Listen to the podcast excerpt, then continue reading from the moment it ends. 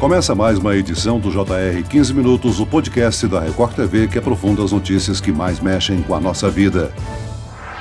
Em meio à alta de casos de Covid-19 no Brasil, a Agência Nacional de Vigilância Sanitária, Anvisa, decidiu que o uso de máscaras em aviões e aeroportos voltam a ser obrigatórios em todo o país, a partir da próxima sexta-feira, dia 25 de novembro. A agência também liberou o uso das chamadas vacinas bivalentes e, recentemente, já havia aprovado a venda do medicamento Paxlovid em farmácias e hospitais particulares. O aumento de casos já fez com que escolas e universidades voltassem a recomendar o uso de máscaras e em algumas cidades, como Belo Horizonte, o uso passou a ser obrigatório no transporte público e em unidades de saúde. O que são as vacinas bivalentes? Como funciona o remédio contra a Covid? Quais novas medidas sanitárias podem ser tomadas para conter o avanço do coronavírus? O 15 Minutos de hoje esclarece essas e outras dúvidas com o médico infectologista Emerson Luz. Bem-vindo, doutor. Obrigado, Celso. Olá a todos. E quem nos acompanha nessa entrevista é a repórter da Record TV, Giovana Rizardo. Giovana, os casos não param de subir e a Anvisa agiu para tentar conter o avanço da Covid-19. Oi, Celso. Oi, doutor Emerson. Obrigada pelo convite. Exatamente, Celso. A escalada nos casos preocupa as autoridades de saúde.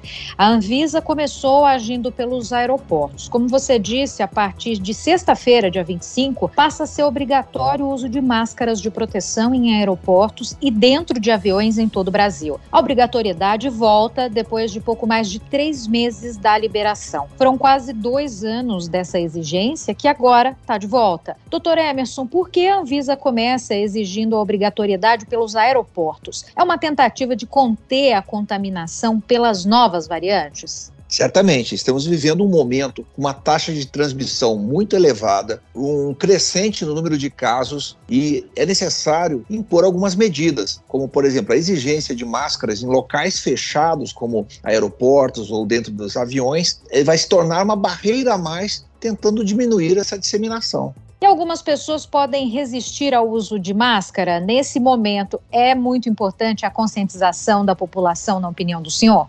É muito importante o uso da máscara, porque ela se torna uma medida que é individual, uma decisão individual utilizar a máscara, mas que tem um impacto coletivo. Ela vai proteger principalmente as pessoas dos grupos de risco, como aquelas acima de 65 anos, pessoas com comorbidades, como doenças cardíacas, doenças pulmonares, alterações da imunidade. Então, na medida que eu estou utilizando a máscara, eu estou protegendo as outras pessoas. Também estarei me protegendo, pois a, a transmissão transmissão do coronavírus ele está ocorrendo com maior facilidade devido a essa nova subvariante, a BQ1, e ela está sendo relacionada hoje em dia também com os casos de Covid longa. E em outra decisão, a Anvisa liberou as vacinas bivalentes, produzidas pela Pfizer. Doutor, o que são os imunizantes bivalentes e qual a diferença deles para os que já são aplicados no Brasil? Uma vacina bivalente é uma atualização da vacina que está sendo utilizada na população. É uma necessidade. Essas vacinas vão proteger contra a cepa original, aquela, aquele mesmo vírus que iniciou a pandemia, e também vai proteger contra as subvariantes da Omicron, principalmente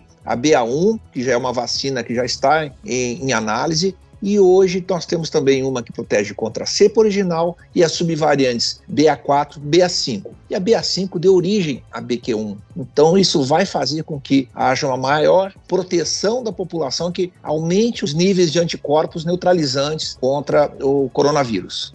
Além dessas medidas, recentemente a Anvisa já tinha liberado a venda em farmácia do Paxlovid, também produzido pela Pfizer. Este remédio, que só pode ser vendido com receita médica, teve o uso emergencial aprovado no Brasil no final de março. Em abril, a Organização Mundial da Saúde recomendou a utilização para pacientes com quadros leves e moderados.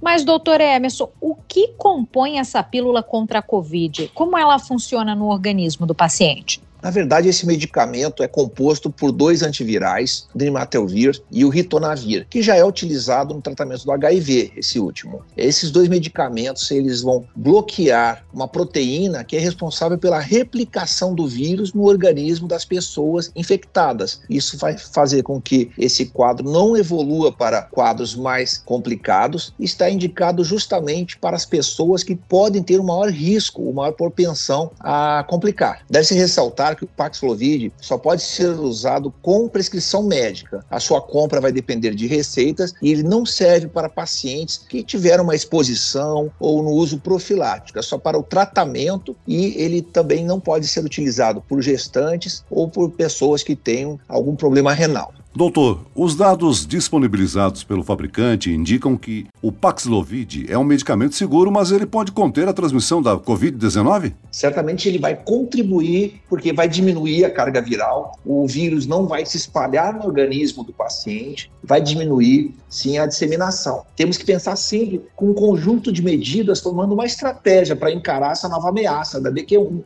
incluindo aí o uso da máscara, incluindo a vacinação que deve estar completa. E o medicamento vem justamente para preencher esse vazio de um medicamento eficaz para diminuir ainda mais a letalidade da doença. Doutor Emerson, a aprovação levou em consideração a venda ao mercado privado do medicamento em outros países. Agora, o nosso atual cenário epidemiológico, com a circulação de novas subvariantes da Omicron e o aumento de casos da doença, exige mais alternativas para aumentar a facilidade de acesso ao tratamento da Covid-19. Certamente, nós temos que encarar também que o Sistema Único de Saúde tem que ter acesso a esse medicamento, temos que ver que faz uma parte de um conjunto de medidas é, esse medicamento já é utilizado em diversos países, na Europa, é, Japão, China também utilizam, Reino Unido, e é, realmente o resultado ele é muito bom, ele diminui a letalidade, diminui as internações. A indicação dele é justamente para o paciente com quadro leve ou moderado, que ainda não precise de oxigênio, mas que tem um risco potencial de complicar. Certo, doutor Emerson, mas o tratamento com o Paxlovid não substitui a vacinação, né? O imunizante continua sendo a melhor estratégia para evitar a Covid e as hospitalizações também? Certamente, a vacina mudou a história natural da doença. Eh, a humanidade ela conseguiu superar essa pandemia graças ao advento da vacina. E a vacinação continua sendo a melhor forma de diminuir a possibilidade de agravar o quadro. E provavelmente uma pessoa vacinada não terá necessidade necessidade de utilizar esses medicamentos, exceto aquelas pessoas que tenham comorbidades que continuam tendo um risco de agravamento. Perfeito, doutora. É, reforçar também a importância, então, da busca pelo atendimento médico. E o Paxlovid tem algumas restrições de uso? As restrições do Paxlovid são para gestantes, pois ainda não há estudos eh, com essa formulação no tratamento de gestantes. Pacientes renais ainda tem uma restrição de uso, então o médico tem que avaliar realmente a necessidade e o benefício para o paciente. Por isso que o uso recomendado é sempre com prescrição médica. Não pode pode usar com automedicação, muito menos está liberado para fazer o uso profilático. Aquela pessoa que teve contato com o vírus, contato com alguém infectado, ela não pode usar para evitar o quadro, é só para o tratamento. Doutor, ainda falando sobre as subvariantes que estão surgindo no Brasil, o Instituto Butantan confirmou a detecção em São Paulo de duas novas subvariantes da Omicron, a XBB1 e a CK2, pela primeira vez no nosso país. Ainda é cedo para dizer se essas novas subvariantes representam maior perigo à população? As mutações genéticas, elas não cessam, elas estão sempre acontecendo nos vírus. E é uma adaptação do vírus para o meio em que ele está se espalhando, em que ele está eh, causando as doenças. Essas novas subvariantes, geralmente elas são descendentes da, da variante Ômicron, não significa que são novas ondas da doença, mas temos que classificar, seguir essa classificação de variantes de preocupação e acompanhar os dados. Por exemplo, essas subvariantes, elas não indicam que os quadros serão mais graves, mas muitas vezes elas conseguem enganar o sistema imunológico, acabam reinfectando. Por isso é muito importante o tratamento que está sendo ofertado agora, mas também o diagnóstico precoce para fazer o isolamento e evitar a disseminação. Com certeza, a vacina e máscara também fazem parte dessa estratégia. Agora, mais brasileiros estão testando positivo para a Covid-19 nos últimos dias. Quais são os principais sintomas da doença nesse novo pico da infecção? Essa tendência de elevação no número de casos não está sendo acompanhado de internações e de óbitos. Isso indica que há uma proteção real da vacina, pois a, a cobertura vacinal está satisfatória e observamos também que um grande número de pessoas que foram internadas, elas não terminaram o esquema vacinal. A tendência agora é acompanhar os números, tentar fazer a cobertura vacinal alcançar o maior número de pessoas e realmente essa tendência de internações não está acompanhando o, o aumento do número de diagnósticos. Doutor, no caso das crianças, por exemplo, né, há um número grande de crianças sendo infectadas neste momento com essas novas variantes. Existe uma característica nesse sentido?